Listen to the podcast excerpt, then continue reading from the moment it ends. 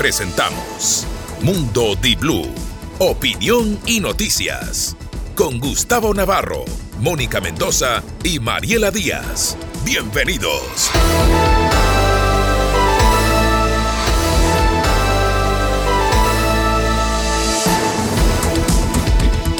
Cuando son las 6 de la mañana con 30 minutos en punto, arrancamos esta nueva jornada informativa 12 del 12. 12 del 12. Y así, por supuesto, este 2023 se va acercando a su final, 19 días para que termine el año y nosotros tenemos días internacionales en el almanaque mundial, el día de la neutralidad.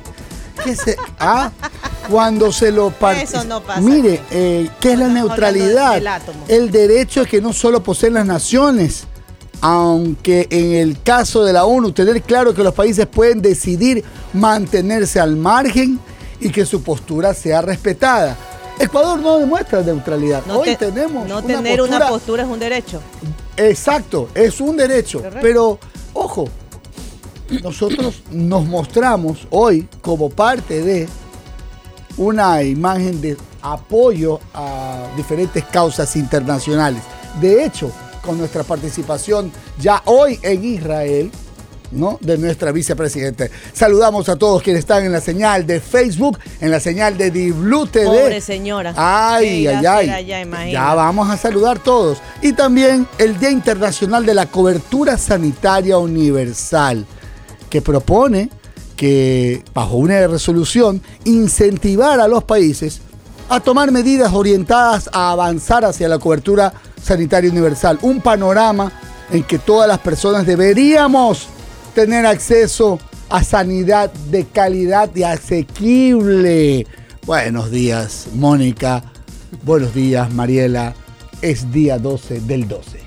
12 del 12. ¿Qué tal, Gustavo? Buen día, Mariela, y a todos los que se conectan en todo el país la neutral. A veces yo sí me pongo neutral entre ustedes cuando se ponen ahí. Ya, usted la neutral, nosotros y sacan las espadas en algunos temas. Estoy en mi derecho, en otros asumo totalmente la postura. Oiga, y ayer en la ah, no hubo acuerdo en la Comisión de Fiscalización ni en la Corte Nacional, no se pusieron de acuerdo ni siquiera para un exhorto ya para llamar la atención al, al Consejo de eh, la Judicatura en el tema del concurso para jueces. Ahí sigue a la deriva eso, ni siquiera en eso hubo acuerdo. Y por el otro lado, en la Comisión de Fiscalización, la señora Pamela Aguirre, que es la presidenta de esta comisión, quiso hacer una viveza criolla, Mariela, porque dijo, no me han llegado los expedientes de los seis juicios que ya estaban planteados y entonces voy eliminando por descarte o aprobando y hasta llegar al juicio, al pedido de la, en contra de la fiscal Diana Salazar, pero hubo un frenazo ahí, no consiguió los votos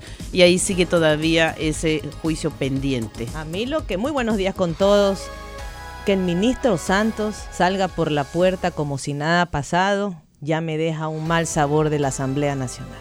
Pero es en orden de llegada, yo creo que más adelante. Espero, Mónica. Eso es el espero, espero, espero que así sea. Espero que así sea. O por lo menos la resolución debió haberlo dicho de alguna manera para que la ciudadanía tenga claro el concepto de que no van a dejar en impunidad a alguien que ha dejado al país en oscuras, literalmente, con la luz apagada yo esa resolución comienza a dejar en el ambiente una nota no tan agradable que se supone que esta asamblea va a ser distinta, que esta asamblea va a ser la labor que no, hizo no hicieron dos asambleas anteriores. Y ahí te quería ver, pues en esto. En esto. Mariela, pero haber aprobado el, trámite en ese momento había, habría sido descartar los anteriores y entonces para Santos, se aprueban el de Santos, ya tan cerquita para tramitar lo de Diana Salazar. Eso es, o sea, seguir el acelerar orden. Seguir el orden. Se saltaron cinco juicios para dar con la fiscal. Claro, pero finalmente no, llegaron, pero no llegaron los, los, votos. entonces no está pues lo mismo que todavía ahí. Imagínate. Bueno, vamos con los titulares. Estamos enfrascados en una sola noticia. Tiene que seguir el trámite de los juicios anteriores para luego uh, continuar. La neutral, vamos. Ya venimos al titular. Titulares.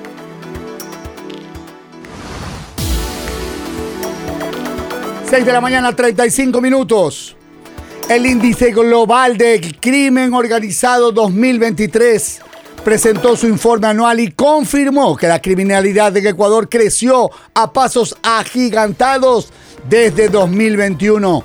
El documento publicó un listado en el que se nombra al país con un puntaje de 7.07 de nivel de violencia y lo sitúa por encima de Siria, Irán, Turquía, Kenia y Honduras. De esta forma, se sitúa en el puesto número 11.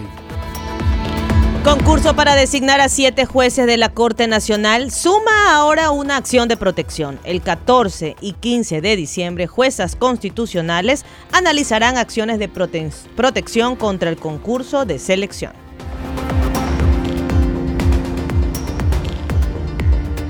Uno más, una tragedia más. Un ciclista más muere arrollado en la noche del día lunes 11 en la intersección de las calles San Jorge y Olimpo en la ciudadela Kennedy. El hecho ocurrió alrededor de las 8 y 40. ¿Saben qué es lo peor de todo?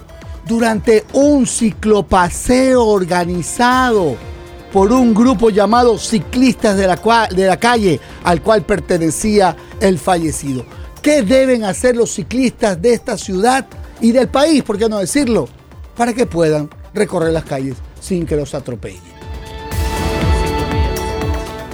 El presidente Daniel Novoa reemplaza a cuatro de sus propios gobernadores. Entre el 4 y 5 de diciembre, el presidente Daniel Novoa designó a 18 gobernadores, la mayoría de ellos con experiencia en las filas militares y policiales.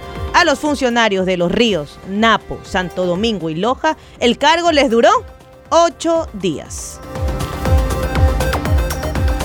Y como lo mencionaron, en la Comisión de Fiscalización de la Asamblea Nacional no hubo el 11 de diciembre los votos para conocer al pedido de juicio político en contra del exministro de Energía, Fernando Santos Alvite, a quien se acusa como uno de los responsables de la crisis energética que atraviesa el país. El proceso es planteado por la legisladora de la oficialista bancada Acción Democrática Nacional, Nicole Saca Valdión esta solicitud fue la primera en ingresar en el actual periodo legislativo. Que no leyó la cláusula del contrato, dijo Santos y salió como si nada. Qué increíble. La fiscalía recuerda que Jorge Glass tiene dos sentencias y una investigación pendiente. En un comunicado, la fiscalía informó que el ex vicepresidente Jorge Glass enfrenta al menos una investigación más por supuestos actos de corrupción durante su gestión. La vicepresidenta de Ecuador, Verónica Abad, ya está en territorio israelí. Así lo confirmó la vicepresidencia en su red social y antes de irse publicó varias fotos de abrazos y despedidas antes de tomar su vuelo en el aeropuerto. De acuerdo al Ministerio de Relaciones Exteriores y Movilidad Humana, la abogada y ahora diplomática es la representación de Ecuador en ese país porque en el decreto ejecutivo número 61 se dispuso que sea la embajadora extraordinaria y plenipotenciaria. Aplicar consulta de Jazz Unidos costará a Ecuador mínimo 1.800 millones de dólares. El desmontaje del bloque 43 es uno de los mayores retos del nuevo gerente de Petroecuador, Reinaldo Armijos, que fue el gerente saliente y ahora es el interino. 6 de la mañana, 39 minutos. Hizo shampoo. Machala tiene el árbol de Navidad más grande del Ecuador. ¿Y, la luz? y también un espectáculo organizado por el Cabildo de la ciudad orense de medio millón de dólares. Probablemente la ciudad siga pasando momentos difíciles, pero Ahí viene la magia navideña y los regalos a los niños de Machala y el trineo volador justifica su alegría, dijo Darío Macas, el alcalde de Machala. Pero que eso se prende en las noches. Le costó poco más de medio millón de dólares a sus habitantes según el sistema de contratación pública CERCOP. Qué Tenga. Qué irresponsabilidad, qué irresponsabilidad. Que, Dios mío.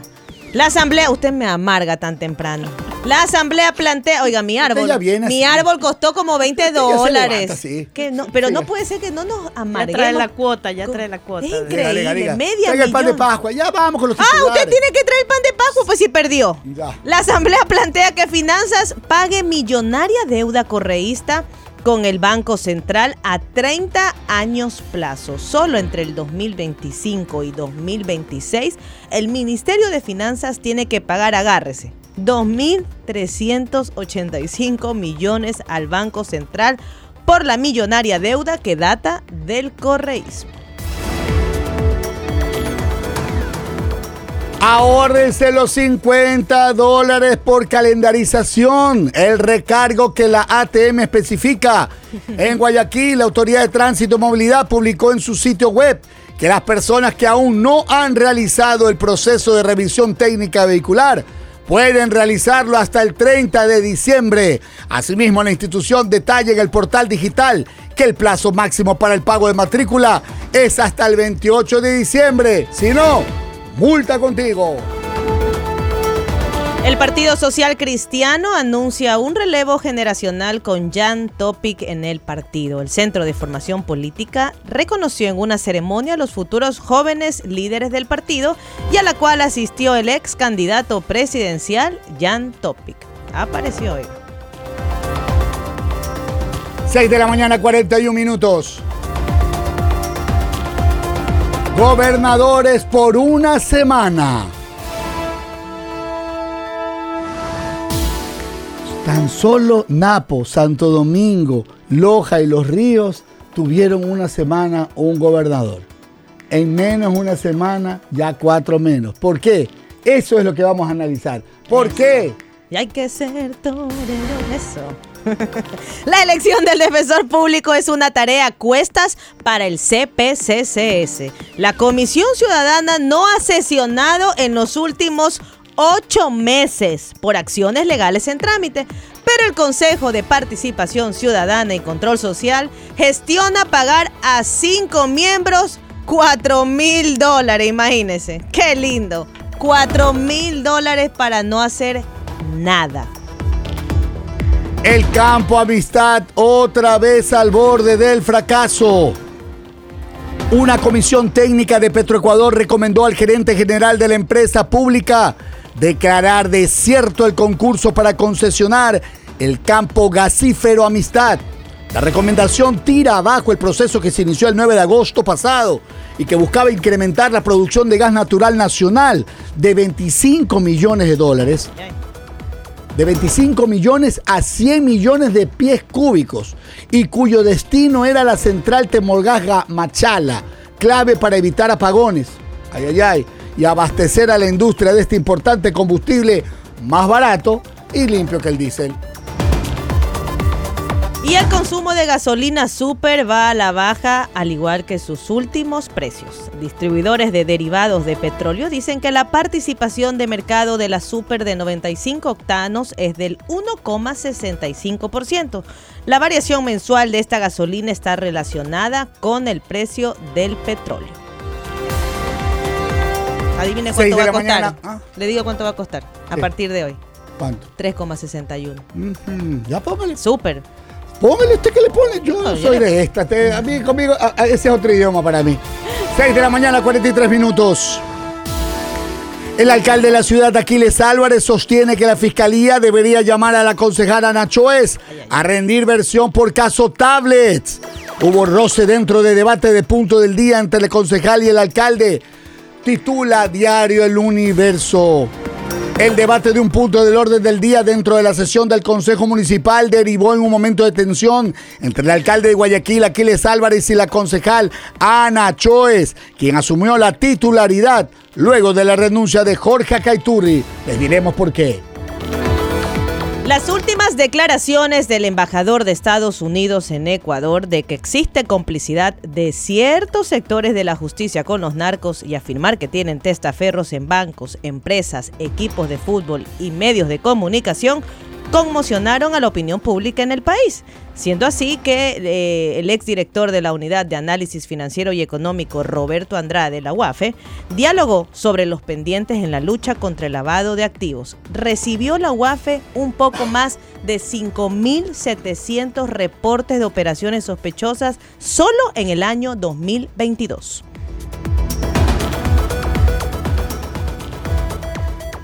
Se presentó el proyecto que extendería los límites de la bahía como parte del primer debate de la primera reforma a la ordenanza que norma la ocupación, uso y operación de espacio y vía pública en el sector de la bahía. Bahía. Ajá, con este cambio, al norte quedaría con el límite de la calle Colón, al sur hasta Gómez Rendón, al este el río Guayas y al oeste, que es donde creció, Noguchi. Hasta el 31 de diciembre serán válidos los carnets de discapacidad en Ecuador. El carnet de discapacidad dejará de utilizarse para incluir la información en la cédula de identidad. A partir del 1 de enero del 2024, las personas con discapacidad en el país deberán renovar sus cédulas de identidad. Tenemos invitado. Ajá, adelante. Precisamente para hablar de los juicios políticos y todos esos temas legislativos, tenemos al asambleísta Vicente Tallano, coordinador de la bancada legislativa del Partido Social Cristiano. Dicho los titulares, a las 6 y 46 de la mañana comenzamos el desarrollo de las noticias en Mundo de Blue. Bienvenidos, buenos días.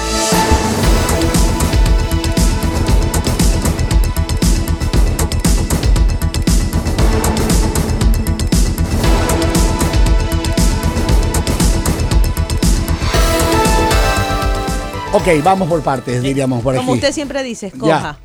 Desmontar el bloque 43 que abarca los campos Ispingo, Tambococha, Tiputini en la Amazonía del Ecuador podría costar al menos 1.800 millones de dólares.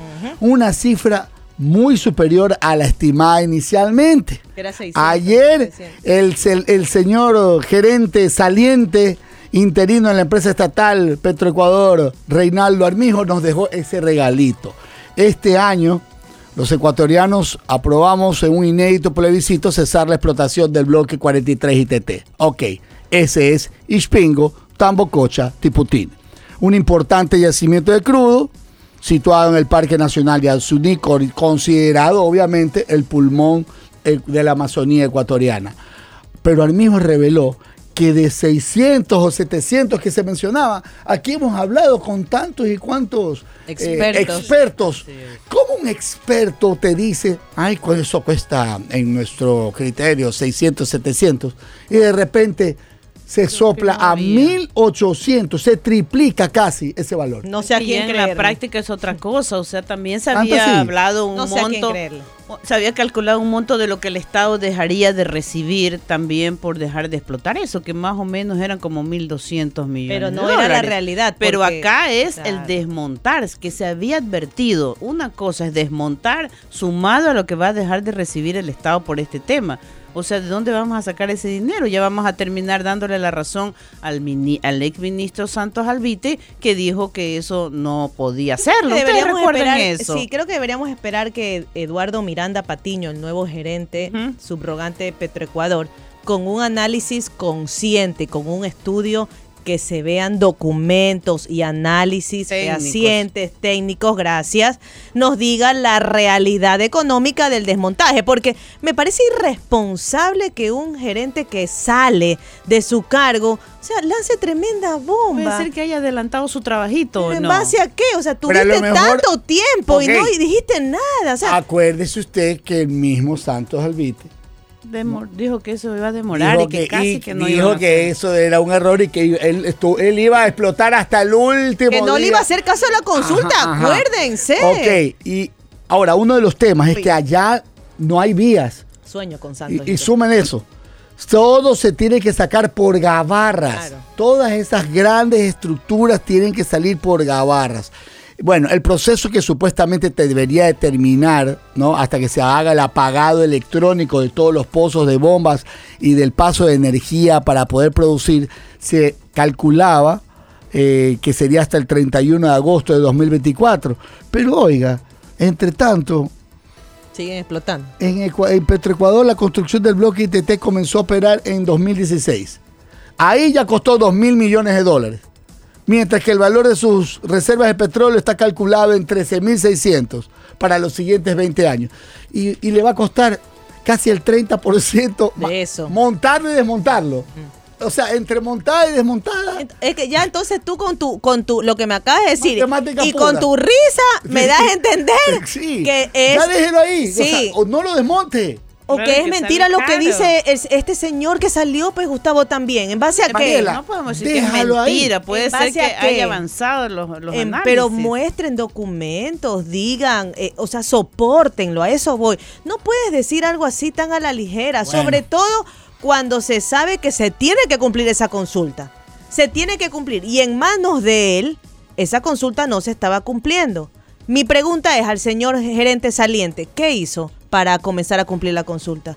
avanzó en algo, hizo un análisis. Entonces, él se va y dice, va a costar mucho más. Me parece que no es correcto esa forma de eh, comunicar las cosas. Él debió haberse guardado, si tenía algún comentario. Dejar el informe por interno. Exacto, es que me parece, no me parece correcto. Y, e inclusive, deja como... Ah, ¿Qué nos deja entonces como seguridad jurídica a nosotros? ¿De qué cosa qué, qué dijo? Como seguridad jurídica, ¿qué nos deja? Sentí en el tímpano algo, como una cada vez que hablan de, de, juicio, de juicio, justicia, hay, bájeme un decibel. La fiscalización sin votos para conocer el pedido de juicio político a Fernando Santos ¿Qué le compareció ante una mesa legislativa para hablar de la crisis energética.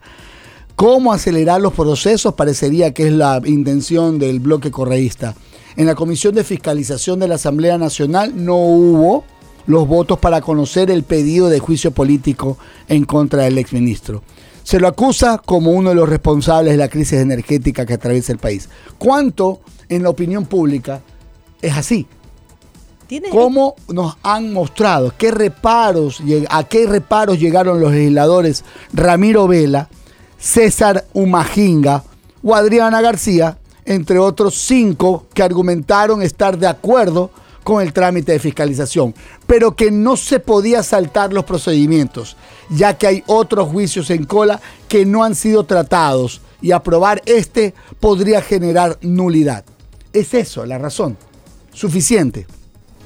¿Eso es suficiente? Pregunto. Es que ya se había advertido y el presidente de la Asamblea, el señor Henry Kronfle, y, y los bloques habían mencionado eso. Tiene que seguirse el orden y también ayer hizo la aclaración el, la asamblea después del anuncio que hizo la señora Pamela Aguirre que no le habían llevado los expedientes, porque estaban seis procesos antes que tenían que resolverse Recordemos, entre esos estaba el del expresidente Guillermo Lazo, que finalmente ya sabemos lo que resolvieron allá este, hace un par de semanas, y quedaban seis procesos más. ¿Cuántos juicios entre están esos al, al ex ministro Darío Herrera, estaban otros al... ¿Cuántos hay represados? Seis estaban represados. Yo te pregunto de ahí presentaron, en este periodo, presentaron contra este, el señor Zapata, Creo que tres el ministro Zapata, el, ex ministro Santos, luego vino el pedido a la fiscal de este Diana Salazar. y luego está el pedido de los vocales del Consejo de, la Judicatura,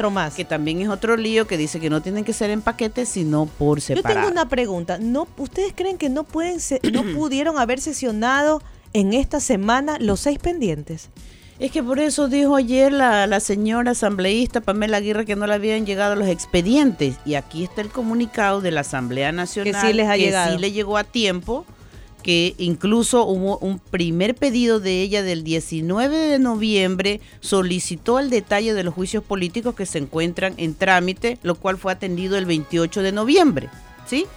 Y se aclara que en dicho requerimiento no se solicitó la copia de los expedientes a los que hacía referencia y posteriormente, el 8 de diciembre, el, eh, el, viernes pasado, realizó un nuevo requerimiento en el cual solicita los archivos digitales y físicos de los juicios políticos en trámite al que se dio respuesta el sábado 9 de diciembre mediante memorando eh, tal número y en los que se remitió la documentación en formato digital indicando que la documentación física se encontraba disponible en el archivo de la biblioteca para ser entregado desde el sábado.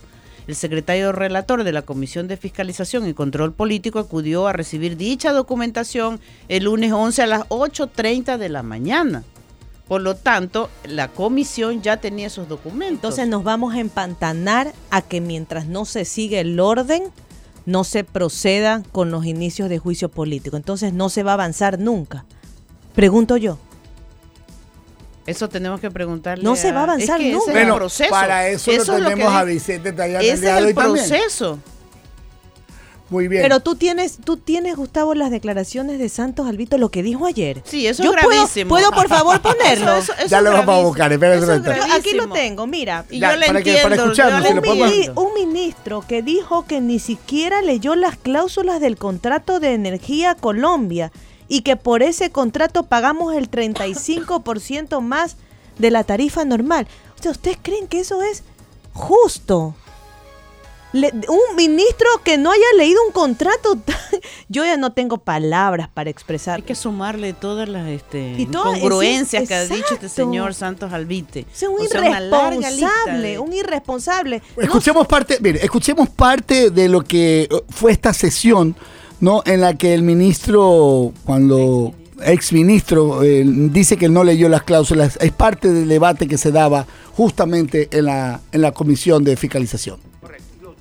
usted es consciente, usted es consciente, señor ministro, que esta obra mal hecha genera una hora de los cuatro, una de cada cuatro kilovatios de los que hoy mantienen con luz a nuestro país.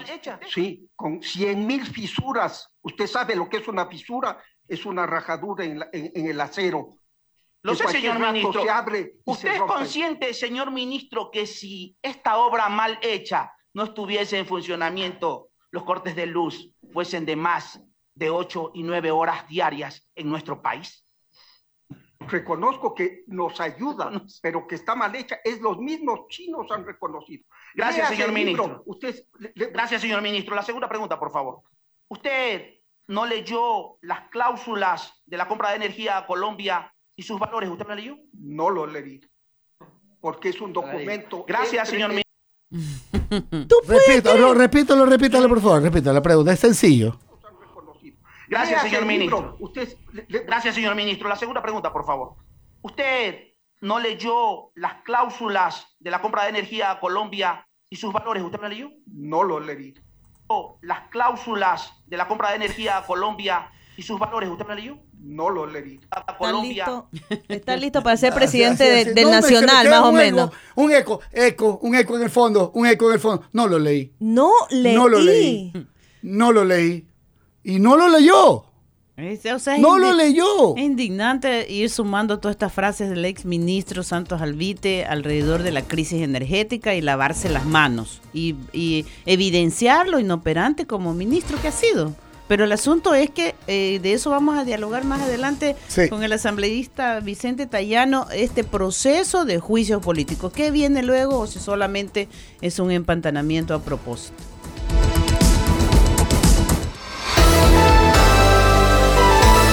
Mundo Di Blue, opinión y noticias. Se escucha en Ambato y Latacunga 99.7.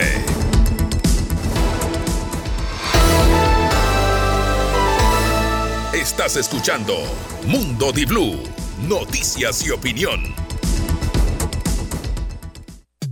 Inicio de espacio publicitario. Esta Navidad compraré regalos hasta que mi saco se rompa. Las cartas que me envían los niños para mí son una lista de compras. Compro cada regalo que veo con el paseo. Métele turbo a esta Navidad con el paseo shopping. Por cada 25 dólares en compras participas en el sorteo de 15 Chevrolet Joy Black. Cada regalo cuenta. Participa ya y conviértete en uno de los afortunados ganadores. El Paseo Shopping. Aplican restricciones. Mijito, ¿me presta su carro? Una suegra pide prestado el carro de su yerno. Esa suegra que no conduce con caja mecánica. Arranca olvidando el freno de mano y mete gasofa eco. PDV presenta Supra MX Synthetic Blend. Un lubricante que protege tu motor por más de 11.000 kilómetros. PDV Supra MX Synthetic Blend. Llegó el madrugón de Marcimex. Ven este 15 y 16 de diciembre desde las 7 de la mañana y aprovecha descuentos en toda la tienda hasta el 70% con nuestro crédito directo sin intereses, sin entrada y sin garante. Lleva celulares desde 9 dólares mensuales, motos desde 65 dólares al mes, refrigeradoras desde 19 al mes y mucho más. Marcimex, piensa en ti. Señores, la espera terminó. Helados Pingüino cumplió el deseo de los ecuatorianos. Volvió Crocantino, la estrella de los noventas, con su deliciosa cobertura de arroz crocante y chocolate blanco. No pierdan la oportunidad de revivir la magia de los noventas con Crocantino. Y ahora lo podemos encontrar en las tiendas más cercanas. Llegó Navidad, es tiempo de paz. Te agradecemos por un año más. Navidad llegó a tu hogar. Gracias por su confianza, son nuestro gran motor. Para alcanzar tus metas, la JET es la mejor. Llegó Navidad, es tiempo de paz. Te agradecemos por un año más. Navidad llegó a tu hogar. Navidad viene imparable con tu moto Shinerai. Pernil gratis de regalo con tu moto Shinerai. Tu moto Shinerai. Pernil gratis para ti. Tu moto Shinerai. Pernil gratis para ti. Del 1 al 31 de diciembre, Navidad es imparable. Compra tu moto Shinerai en cualquier distribuidor autorizado y recibe un pernil gratis de regalo. Shinerai, la que no te falla. Promoción válida hasta el 31 de diciembre. Amigo camaronero, en Nicovita sabemos que mantener el medio de tu cultivo equilibrado es todo un desafío. Por eso desarrollamos el nuevo Catal Proterra, una dieta que brinda una nutrición de calidad, mientras evita la acumulación de materia orgánica en tu piscina, gracias a su mix de cepas con acción de conservación continua. Nuevo Catal Proterra, nutre, conserva y protege. Solicítalo ya a tu asesor Nicovita. La formulación Proterra está disponible en las dietas Classic y finales. Nicovita, evolucionamos con confianza. Siente la magia de la Navidad en San Marino Shopping. Te invitamos a explorar nuestra Torre de Santa, un lugar mágico donde disfrutarás de una experiencia llena de chocolates y fantasía. Disfruta de magos, músicos, bailarines y los mejores personajes navideños. Visita nuestras tiendas y encuentra el regalo especial para tus seres queridos. Te esperamos en San Marino Shopping. Celebra una Navidad única llena de magia. Haz clic y revisa nuestro calendario de eventos. Te esperamos en San Marino Shopping. Se dice ja, se dice bo, se dice jabolines, se dice pon, se dice ga, se dice póngale jabolines. Póngale, póngale, póngale, póngale, póngale jabolines. La protección sin límites para motos y carros. Lubricantes Caboline lo tiene. Por eso, que no te pongan cualquier cosa. Se dice ja, se dice bo, se dice jabolines, se dice pon, se dice ga, se dice. Caboline, protegiendo motores por generaciones. Llegó Conti Cashback, la mejor manera de recuperar tu dinero. Por la compra de cuatro llantas Continental o General Tire, recibe una gift card de hasta 40 dólares para gastar en lo que quieras. Conoce más en www.conticashback.com o en nuestras redes sociales. Continental, tecnología alemana que conecta tu vida para llegar rápido a donde quieras. Motor 1.6 turbo. Para los días soleados, un sunroof panorámico para disfrutarlos más. Para los planes con familia y amigos, espacio mucho más amplio para pasajeros y maletas. El Citroën C5 Aircross es un SUV que tiene respuesta para todo, porque hace de cada salida un momento increíble. Encuéntralo en Grupo Mavesa desde 36.990 dólares. Fin de espacio publicitario.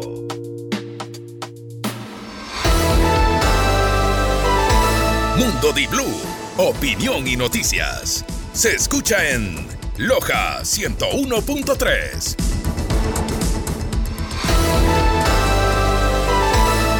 Estás escuchando Mundo Di Blue, noticias y opinión. Mundo Di Blue presenta Contrarreloj. Hay tres acusaciones puntuales. La primera, eventuales irregularidades en el proceso de selección de jueces de la Corte Nacional de Justicia. De hecho, revisaba haciendo antesala para esta entrevista, un reportaje que ustedes hicieron y ahí se anuncian pues algunos hechos que alarman, por decirlo menos. Luego, la toma de decisiones de manera inconsulta y atropellando el procedimiento debidamente arreglado, y eso también preocupa en demasía. Por lo tanto, lo que hemos hecho simplemente es adherirnos y vamos a esperar que se cumplan con todos los procedimientos. Y un tema adicional, el hecho de que a cierto número de magistrados se les extendió sin que se hayan también cumplido los presupuestos establecidos en los reglamentos y en la ley los tiempos para la duración de su cargo. Escuchábamos a Vicente Tallano, asambleísta, coordinador de la bancada legislativa del Partido Social Cristiano, referirse al pedido de juicio a los vocales del Consejo de la Judicatura, pero hay en carpeta o al menos en cola otros juicios políticos que son los que vamos a aclarar esta mañana. Buen día, asambleísta Mónica Mendoza, les saluda. Estoy con Mariela Díaz y Gustavo Navarro. Bienvenido. ¿Qué tal, Mónica? Mariela, Gustavo, buenos días. Gracias por la invitación. Un saludo para quienes siguen la entrevista. Asambleísta, ¿cuál es el orden que se debe seguir? Ayer hubo en la Comisión de Fiscalización el asunto de no aprobar el juicio al exministro Santos, pero esto es así, había que esperar los seis anteriores. ¿Cuál es el proceso que se debe seguir según el, orden de la ley en, en el legislativo? Mónica, la ley orgánica de la función legislativa de manera expresa manda a que los juicios políticos deben ser conocidos y tratados en el orden de presentación.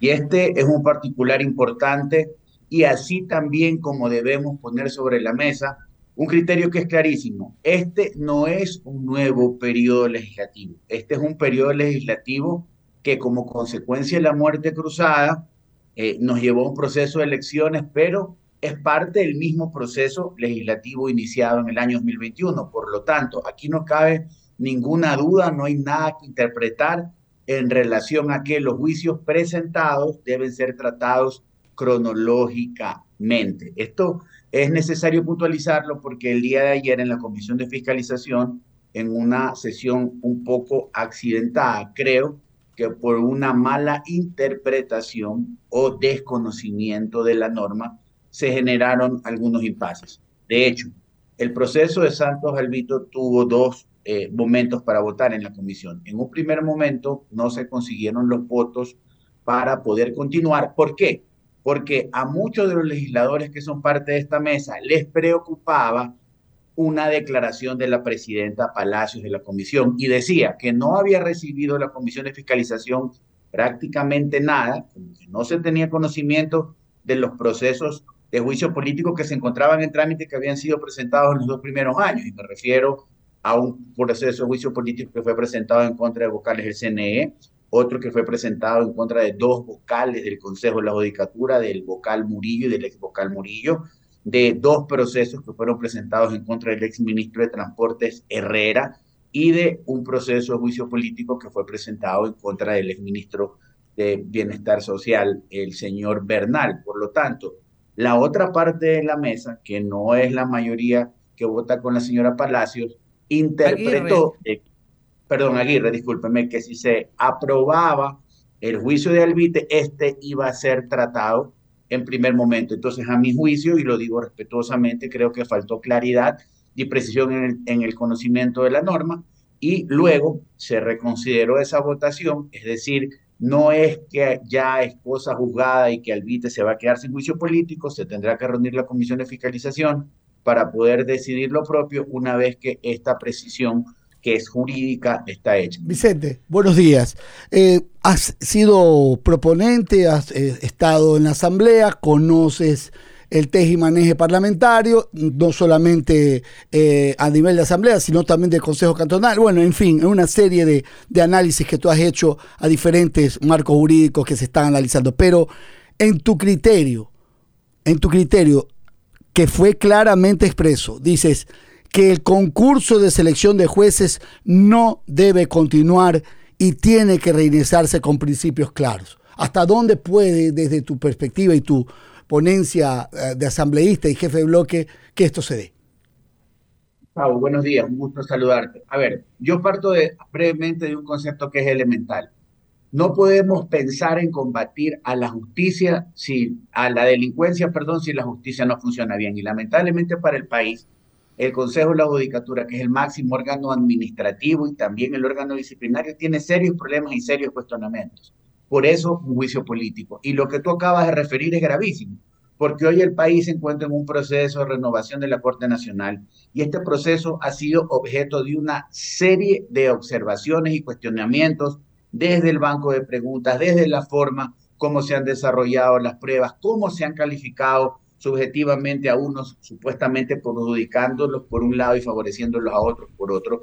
Y además que hay una serie de veorías, y no solo veorías locales, sino internacionales, que advierten eh, las falencias, por decirlo menos, que tiene este proceso. Por lo tanto, lo responsable, existiendo norma expresa, es que este proceso sea declarado nulo y regrese para que se pueda corregir todo aquello que alarma y vamos, estamos hablando de la renovación del Tribunal de Justicia Ordinaria más importante de este país. Ahora, nosotros lo que estamos haciendo es ejercer nuestra facultad de fiscalizar en razón a este tema. Ya en la práctica nos encontramos en una encrucijada y que a mí, como ciudadano y como también como abogado y como legislador, me preocupa mucho, porque el proceso sigue su curso, porque el Consejo de la Judicatura no da señales de detenerlo, de enmendar, y esto es preocupante. Y la única forma desde lo administrativo en que pueda ser suspendido es que el propio Consejo de la Judicatura disponga lo propio o en su defecto que alguno de los intervinientes, al considerar que sus derechos de igualdad, de seguridad jurídica, tal vez de debido proceso,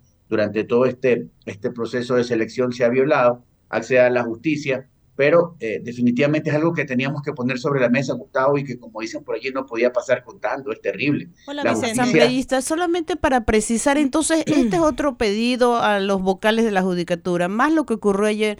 ¿Cuál entonces es el orden? Y sí, eh, este, sorprendería que todos estos juicios a personajes cuestionados como la judicatura, al exministro Santos, se vayan eh, postergando, postergando y se acaba el plazo de esta asamblea. Entonces ahí, ¿cuál es la precisión y cómo debe proceder y va a proceder la comisión, solo para tenerlo claro como ciudadanos también, porque si hay una molestia en contra del exministro Fernando Santos que nos dejó a oscuras. Es molestia con todos. y Mónica, eh, totalmente claro y yo coincido con su comentario y con la molestia. A ver, el tema es claro, aquí deben intervenir eh, dos, dos estamentos. Por un lado, la comisión y la comisión tiene la obligación por mandato legal de tratar todo en orden cronológico. No se puede saltar o se puede sobreponer un juicio. Y segundo, hoy el pleno, estamos convocados a las 10 y 45, 10 y 30 de la mañana, perdón, Mónica, a una sesión y el pleno tiene que tomar decisión sobre los otros dos o tres juicios políticos que se encuentran en trámite y que tienen ciertos particulares. Por ejemplo, el juicio político propuesto a los vocales del Consejo Nacional Electoral en relación a ese no va a poder continuar porque hay un pronunciamiento de la Procuraduría General del Estado que claramente establece que fue en cuanto al tiempo propuesto en un momento electoral y por lo tanto no cabía porque ahí hay norma expresa que no permite. Ok, dejemos ese a un lado. Viene el siguiente, que este sí es importante, con dos personajes bastante cuestionados también vinculados con el Consejo de la Judicatura. Recordará usted que el vocal Murillo y el ex vocal Murillo eh, fueron llevados a este procesamiento porque se filtraron unas grabaciones, por supuesto, injerencias para beneficiar a determinados funcionarios con fallos. Entonces, ese proceso fue presentado, fue admitido al trámite y se encuentra desde el 27 de abril en la Comisión de Fiscalización. Entonces, ahí el Pleno lo que deberá tomar es una decisión para poder asignar nuevos ponentes. ¿Por qué? Porque los ponentes fueron en su momento dos legisladores que ya hoy no han podido regresar, como fue el legislador Almeida y como fue el legislador Santos. Vamos con el siguiente juicio político que se encuentra en curso, al señor Bernard, al ministro, al exministro de Bienestar Social. Eh, y ahora sí vienen los tres procesamientos políticos que han sido presentados en este momento de asamblea. ¿Y por qué digo este momento? Porque equivocadamente muchos están intentando decir que esto es un nuevo momento. No, esto es continuación del periodo que inició el 14 de mayo del 2021. Y aquí tenemos el de Santos Alvite, que hoy tiene que ser tratado por la comisión y tiene que ser calificado, Mónica, porque no hay otro camino más aún después de las propias aseveraciones de Alvite. Luego, el que presentamos nosotros en contra de Juan Zapata, por todos los incumplimientos que se dieron a la función, a su función en cuanto a la poca inversión o nula inversión en materia de seguridad y allí un agravante de la crisis. Y el tercer juicio político que fue el presentado por la bancada de Revolución Ciudadana en contra de la fiscal Salazar. Así es que hoy esta situación debe quedar totalmente resuelta, tanto desde el Pleno, que tiene la absoluta competencia para resolverlo, como desde la Comisión de Fiscalización. Hola Vicente, soy Mariela, ¿cómo estás? Eh, o sea que hoy día se resolvería todo lo pendiente. Sí, Mariela, qué gusto saludarte. Sí, hoy ambas cosas, tanto desde el Pleno para sustituir los ponentes que no están, porque los procesos están presentados y están en trámite y dicen la norma que hay que evacuarlos, y por otro lado, también eh, este particular, este desentendimiento que se dio ayer en la Comisión de Fiscalización. Así que hoy deberíamos tener en la noche resuelto todo. Una pregunta, eh, ¿cuál es la norma, el artículo que se basan para tratar en orden cronológico?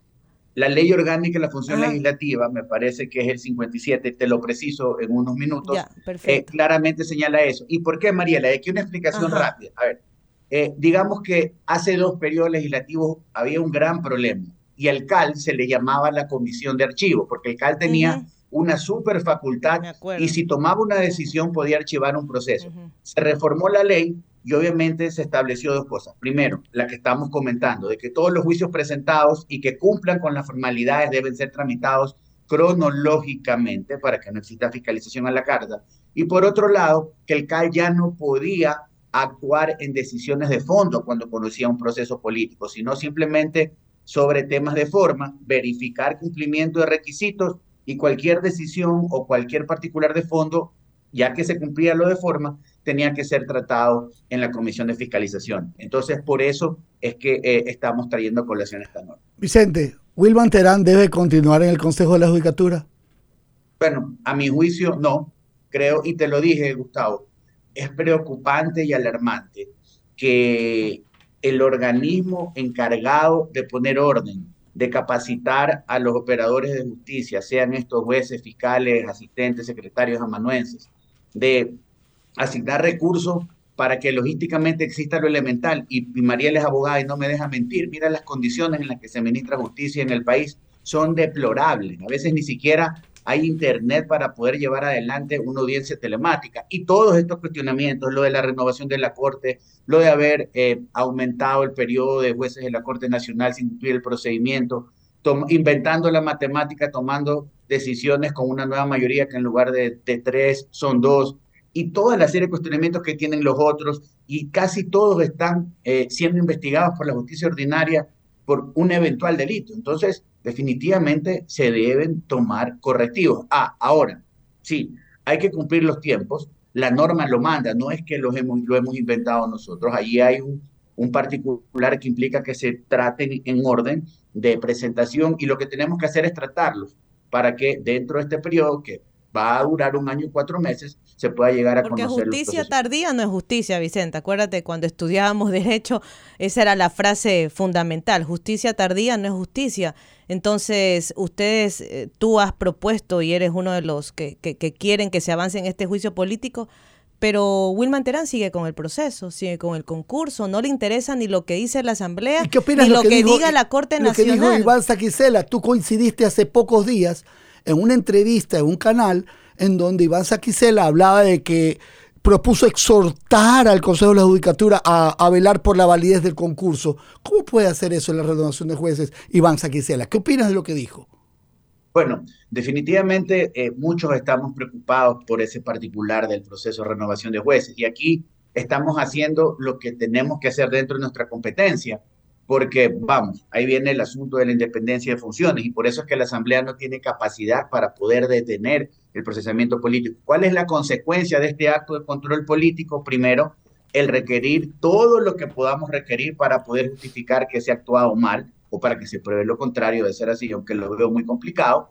Y por otro lado, que los funcionarios responsables de ese mal actuar reciban una censura que si están en el ejercicio de su cargo terminen destituidos y si terminaron el ejercicio de su cargo queden inhabilitados dos años para ejercer el servicio público en el país. Y aquí lo que estamos haciendo es desde, la, desde el control político y también desde la ciudadanía y desde los foros de abogados levantar nuestra voz de alerta y de preocupación ante eh, todas las irregularidades que se han señalado en este proceso de selección. Asambleísta, eh, volviendo al tema del orden, es decir, que si hoy resuelven, el, anulan el de los vocales, anulan al del vocal Murillo de la Judicatura, anulan al de Esteban Bernal, entonces ya llegamos al, al, juicio de Santos Albite. ¿Sería eso así? Al de la fiscal. A ver. El del, anterior, Esteban. O sea, calificar, anular. Sí. es que el Pleno debe resolver hoy día si es que continúa ese proceso. A ver, los procesos están presentados. Jurídicamente, ¿qué es lo que puede hacer el Pleno? En cuanto a lo que le comenté, los vocales del Consejo Electoral, allí no hay nada que hacer. Eso se va a archivar. Porque ese proceso tiene un obstáculo legal. Vamos a los otros tres que quedan con vida y qué es lo que hay que hacer. El Pleno tiene que decidir, a ver, están debidamente presentados, cumplieron la forma, no hay ponente, vamos a designar de entre el Pleno los ponentes para que continúen. Entonces, me refiero al proceso en contra de Murillo y Murillo, porque ese ya, está, en, la comisión, en, la comisión, de fiscalización desde el 27 de abril de este año. Segundo, bueno, luego de eso vino en mayo la muerte cruzada y por eso estaba allá. Luego tenemos el proceso en contra de Herrera, el exministro de Transporte y Obras Públicas. El tercero, el proceso en contra de Bernal, el de Albite, se convertiría el cuarto procesamiento político el quinto, Juan Zapata, y el sexto, Diana Salazar. Es decir, que no se pueden saltar ese orden el correísmo que está buscando enjuiciar a la fiscal. Sí, y, y, se lo decía Mariela, aquí Norma expresa, yo quiero pensar, más allá de la, de la declaración de la presidenta de la Comisión de Fiscalización, la asambleísta Aguirre, que en general hubo una mala o una equivocada interpretación de la norma. Si fue eh, hecho de manera expresa así, no lo sé, pero en todo caso la respuesta es la que yo le estoy dando en esta mañana a ustedes. No hay otro camino aquí que aplicar la ley y por más que alguien quiera saltarse, no lo va a poder saltarse. Me refiero al orden cronológico de tratamiento. Asambleísta, eh, en el caso de la reforma presentada por el gobierno, hay los votos. Entiendo que ya van a, este, a debatir el tema del proyecto en primer debate, ¿no? Sí, en cuanto al económico urgente, el día de hoy a las 3 eh, y 45 estamos citados para conocer este informe y para eso es el primer debate, para conocer el trabajo de la comisión y para poder mejorar y seguir puliendo el, el proyecto. Y hay algunos temas que vamos a observar. Por ejemplo, eh, en el caso nuestro, eh, hablando de los incentivos para quienes inviertan y generen plazas de trabajo para jóvenes entre 18 y 29 años, el proyecto está bien que genere un, incentivo, pero equivocadamente está generando una discriminación porque solo está generando el beneficio para aquellos que contraten a jóvenes que estudien en establecimientos públicos. No, hay que abrirlo y privados también, porque eso sería discriminar a los unos, por un lado. Por otro lado, eh, esto que preocupaba en cuanto a ese pago de impuestos a la renta en la venta esporádica de bienes inmuebles, tiene que quedar fuera del proyecto. Y no solo que tiene que quedar fuera del proyecto, Mónica, sino que si queremos hacer las cosas bien como asamblea,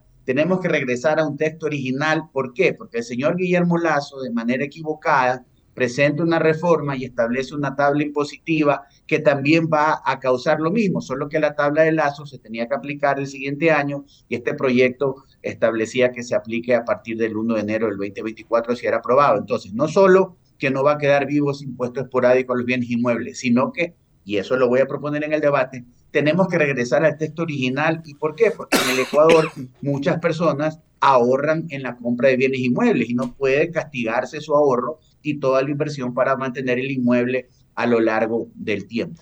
¿Y ahí los votos como última pregunta?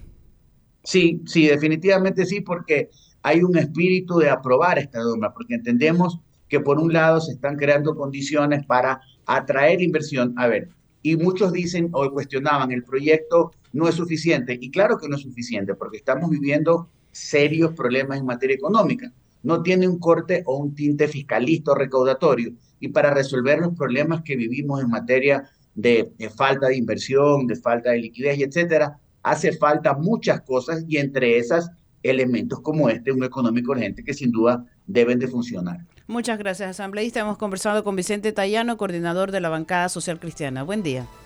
Gracias, Vicente. Envíame la norma, oye. Ya.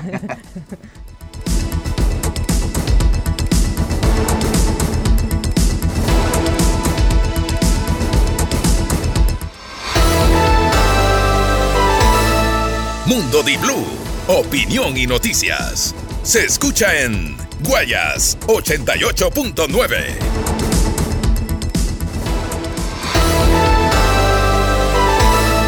Estás escuchando Mundo Di Blue, noticias y opinión.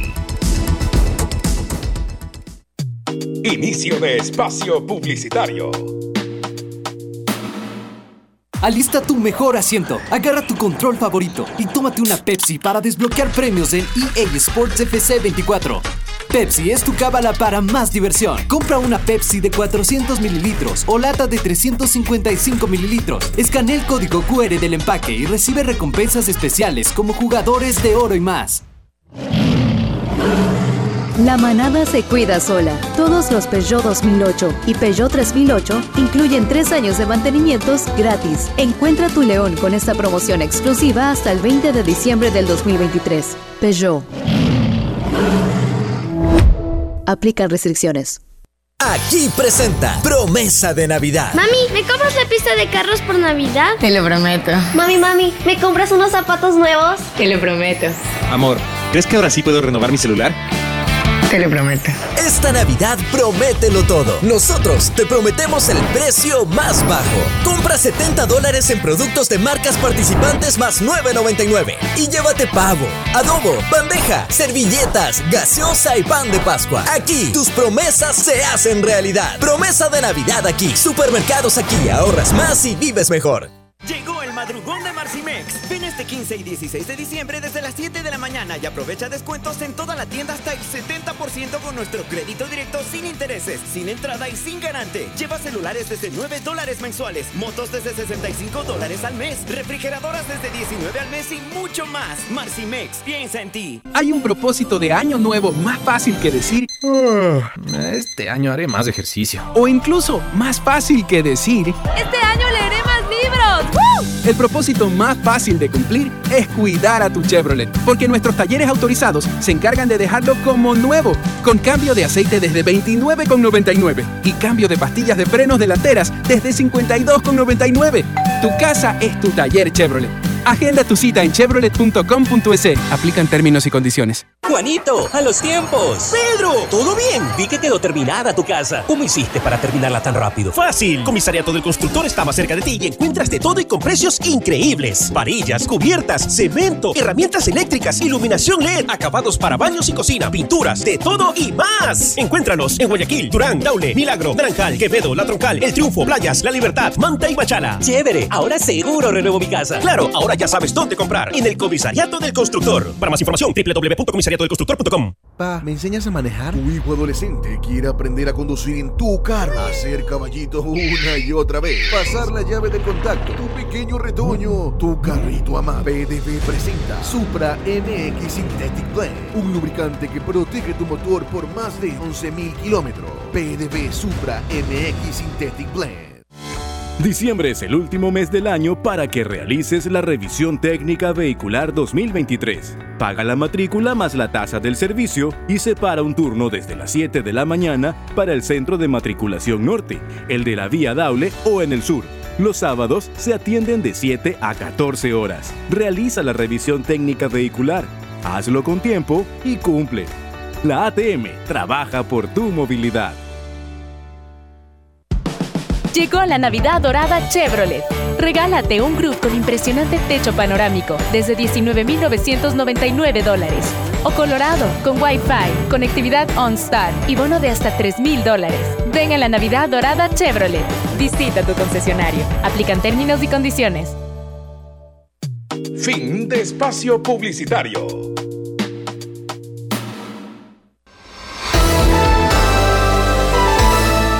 Estás escuchando Mundo Di Blue, noticias y opinión.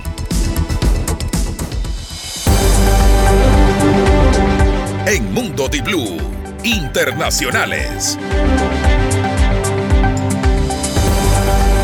Saludamos a todos quienes nos están escuchando en www.diblu.es y también en los diales a través de nuestra radio, en Diblu TV, a través del canal YouTube y en nuestro fanpage de Facebook. A favor de la política de Gustavo Petro se ha mostrado la gran mayoría en cuanto a llevar adelante un cambio del enfoque en la lucha antidroga. ¿Qué significa? Que ha dicho que hay una nueva medida que anula las multas contra el consumo de pequeñas cantidades de droga. Es decir, hay tabla de consumo en Colombia. Colombia acaba de anular las multas contra el consumo de pequeñas cantidades de droga. El gobierno del mayor productor de cocaína del mundo ha aprobado este decreto y afirma que así la policía podrá centrarse en perseguir a los grandes capos de la droga y no en multar a los consumidores, porque hasta la constitución colombiana permite la dosis personal. La medida no altera las penas de hasta 20 años de prisión por delitos del narcotráfico, tal y como lo dice la ley, pero acaba con las multas equivalentes de hasta 50 dólares que la policía impone a los consumidores. El porte y uso de marihuana, cocaína y otras drogas sintéticas ya había sido despenalizado por la Corte Constitucional en 1994, pero el conservador Iván Duque las mantuvo en 2018. Duque no ha tardado en reaccionar y dijo que con esta medida les ha llegado su diciembre a los delincuentes, que va en detrimento de la familia, los niños y la juventud colombiana. Petro está llevando adelante un cambio en la lucha contra las drogas que Colombia libra con la ayuda económica de Estados Unidos, donde está el principal mercado de la cocaína sudamericana. Y en este sentido también ha ordenado a la fuerza pública que cesen los ataques contra los pequeños cultivadores de la hoja de coca. ¿Y tú, apoyas los métodos del progresista Gustavo Petro en la lucha contra las drogas o prefieres el método de los conservadores en Colombia? Es lo que plantean hoy a nivel de todos los portales. Un poquito complicado en Colombia. Ah, complicado, de verdad, ¿no? Complicado ahí en Colombia, ¿no? Bueno, y no hay plata. Le cuento, prohíben la política que separó a 5.000 niños migrantes de sus padres en Estados Unidos. Un juez federal de Estados Unidos prohibió por ocho años la separación de familias migrantes en la frontera con México. El 8 de diciembre, el magistrado Dana Sobro aprobó definitivamente un acuerdo entre el Departamento de Justicia de Estados Unidos y la Organización Pro Derechos Civiles ACLU, que impide a las autoridades separar a los menores de edad de sus padres, salvos por motivos médicos o de seguridad. La decisión también da, también da luz verde a algunos beneficios a las familias que se vieron afectadas por la política de separación de Trump como vivienda y un estatus migratorio temporal en Estados Unidos y el acuerdo beneficiará a 5.000 familias. No hay plata, me decía usted. No hay plata. Las tres claves sobre el recorte prometido por Milei, el nuevo presidente de Argentina quiere realizar un ajuste, pero ¿saben qué? Hay claves que analizan los periodistas a nivel internacional. Escuchemos. No hay plata. No hay plata. El presidente de Argentina advierte que vienen tiempos difíciles Aquí, tres claves de su primer discurso. Promete un durísimo recorte del gasto público, un ajuste fiscal de 5 puntos del Producto Interno Bruto.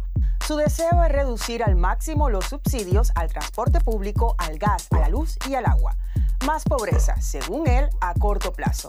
Naturalmente eso impactará de modo negativo sobre el nivel de actividad, el empleo, los salarios reales, la cantidad de pobres indigentes. Milei anuncia que la situación empeorará, pero asegura que luego se verán los frutos del esfuerzo.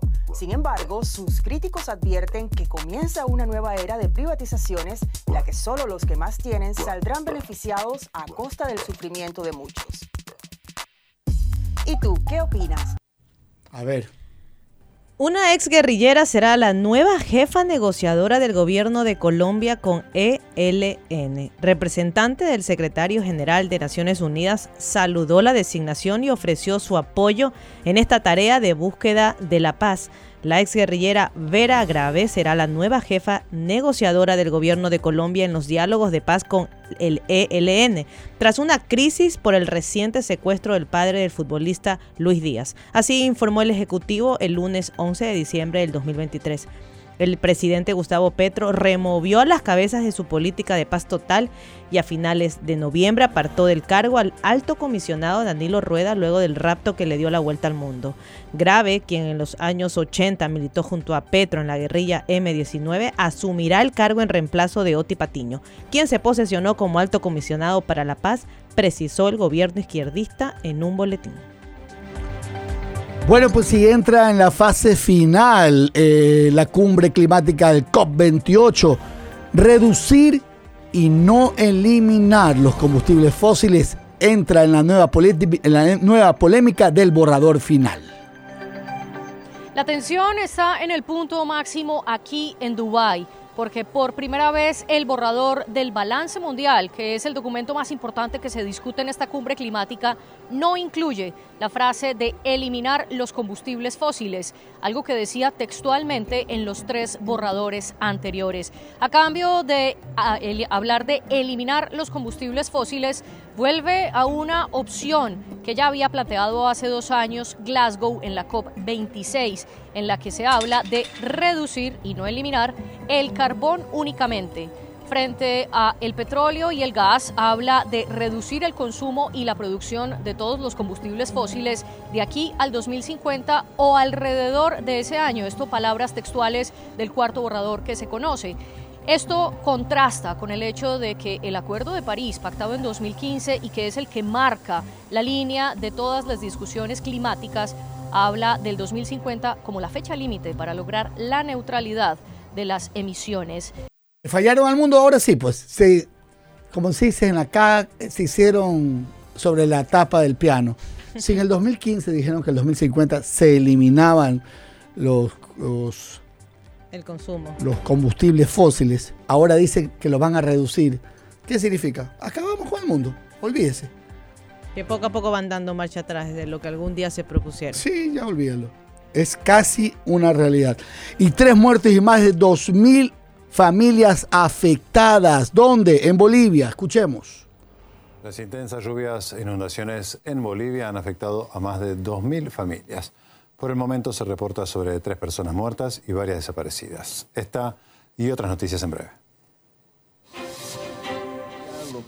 El Servicio Nacional de Meteorología ha decretado una alerta roja hidrológica hasta el 16 de diciembre en el departamento de La Paz. También ha emitido una alerta naranja para Potosí, Chuquisaca y Cochabamba. El viceministro de Defensa Civil informa que, aunque ha bajado el nivel de las aguas, el desastre natural es de proporciones masivas. Ahí está, las lluvias también comenzaron en Bolivia y en otro caso, capturan en México a uno de los cabecillas de la Mara Salva Trucha. En México capturan al presunto líder de la pandilla Mara Salvatrucha, así lo anuncia el ministro de Justicia y Seguridad Pública de El Salvador. El funcionario ha hecho énfasis en que la detención se efectuó gracias al trabajo de inteligencia e investigación de las dos naciones. Se destaca que fueron detenidos otros tres miembros de la banda criminal. Además, durante el procedimiento se incautaron armas de fuego y droga. Un edificio de seis pisos se desplomó en Nueva York. Un edificio de seis pisos ubicado en el Bronx, Nueva York, se derrumbó parcialmente este lunes 12 de diciembre, dejando expuesta gran parte de los apartamentos que quedaron en pie. Los bomberos continúan en la búsqueda de las personas atrapadas en el lugar. Se espera una investigación para determinar las razones del desplome. Muy bien. Oigan, eh, cuando estábamos hablando hace poco ¿no? del tema de los ciclistas y que siguen sumándose. Sí, en este caso atropellamiento, ¿no? El relato de los testigos hablan de un accidente que lo causó una camioneta que rozó la bicicleta del Oxiso, que provocó que perdiera el equilibrio, cae al asfalto y ahí... Gustavo, pero también habían otros testigos que decían que era una disputa de dos buses, dos conductores de buses. De el hecho, bus, una persona El bus que transitaba por el sector no pudo evitar al ciclista, pero es una camioneta la que lo toca y le pasó las llantas posteriores por encima, matándolo en el acto. El vehículo fue retenido unas cuadras más adelante del lugar del siniestro. El personal de la Oficina de Investigación de Accidentes de Tránsito de la OIA, de la Comisión de Tránsito del Ecuador, llegó al lugar a recabar la información necesaria para esclarecer las causas irresponsables del suceso. Sí, es un bus que venía y aparentemente venía con otro bus también. Disputándose en carrera, como Pero siempre. para que el ciclista haya llegado a la calzada es que lo toca una camioneta. Es decir, es el tránsito intenso que tiene Guayaquil. Eran 8 y 40 de la noche. Claro, a esa hora se entiende que ya ha bajado, pero además el irrespeto. la ley de tránsito.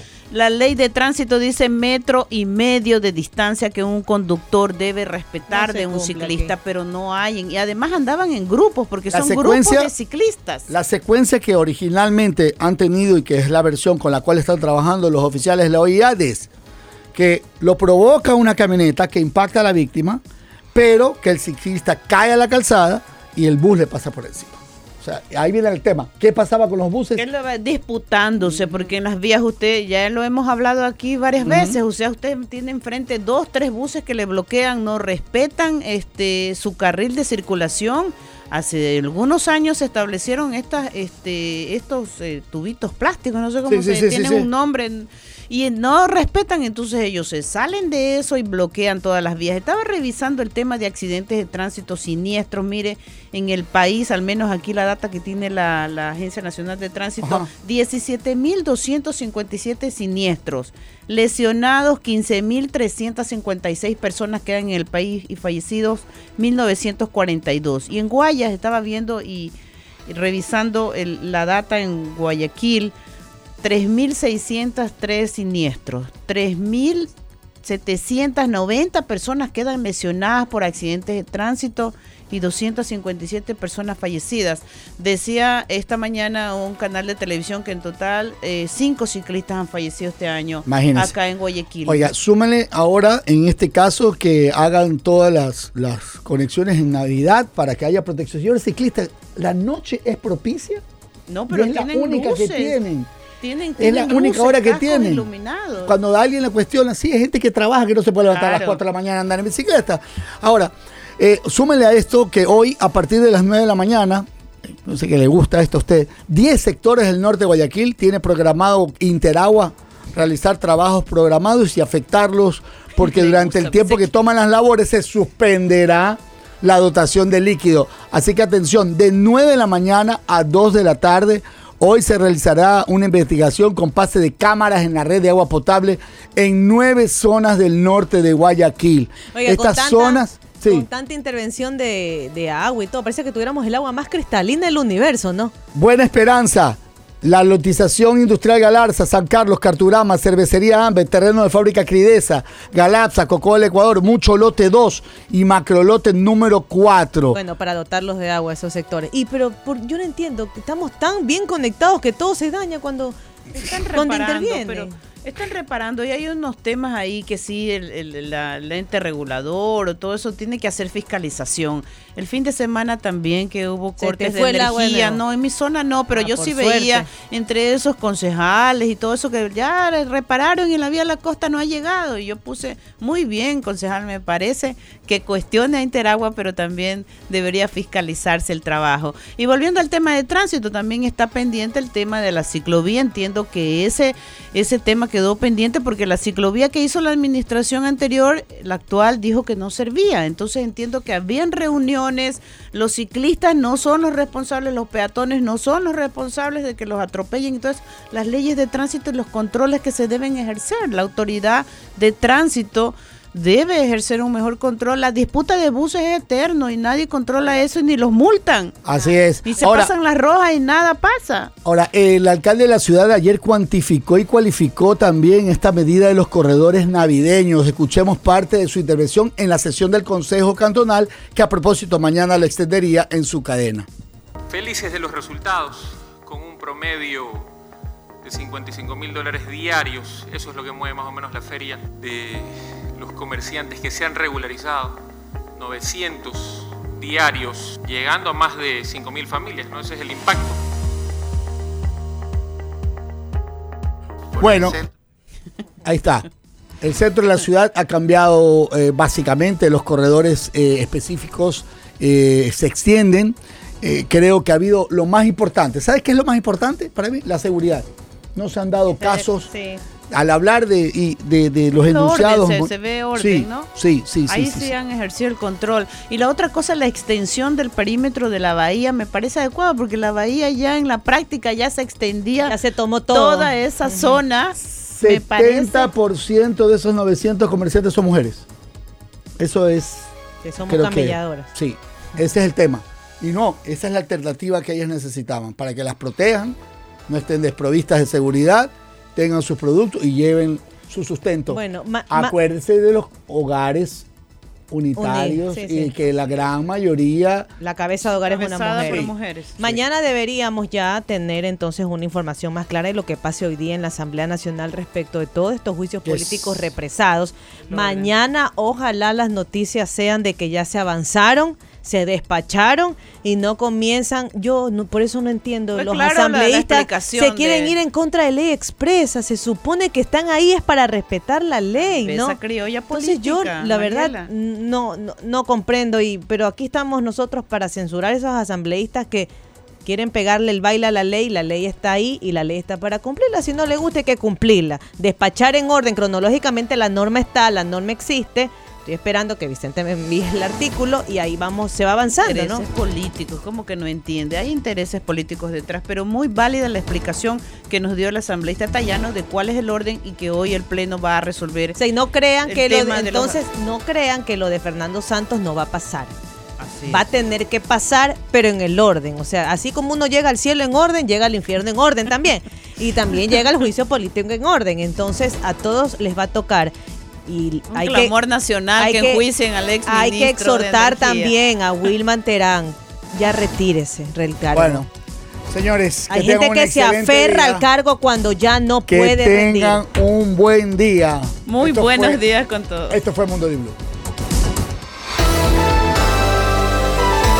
88.9 presentó Mundo Di Blue. Opinión y noticias. Con Gustavo Navarro, Mónica Mendoza y Mariela Díaz. Hasta la próxima.